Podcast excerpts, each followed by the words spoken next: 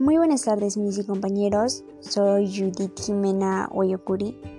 Hoy les voy a hablar sobre medio ambiente y las emociones que los adolescentes han tenido en estos tiempos de pandemia, o sea, en la cuarentena. Bueno, como les mencioné hace unos momentos, los jóvenes no lo han pasado muy bien en esta cuarentena que se hubo en este año 2020 y 2021, ya que en esos años había muchos contagiados y por lo cual el presidente ha tenido que tomar unas medidas preventivas para poder evitar más contagios. A causa de la cuarentena que se hubo, no ha habido mucha contaminación en nuestro país. La gran mayoría solo se bota a mascarillas resechables.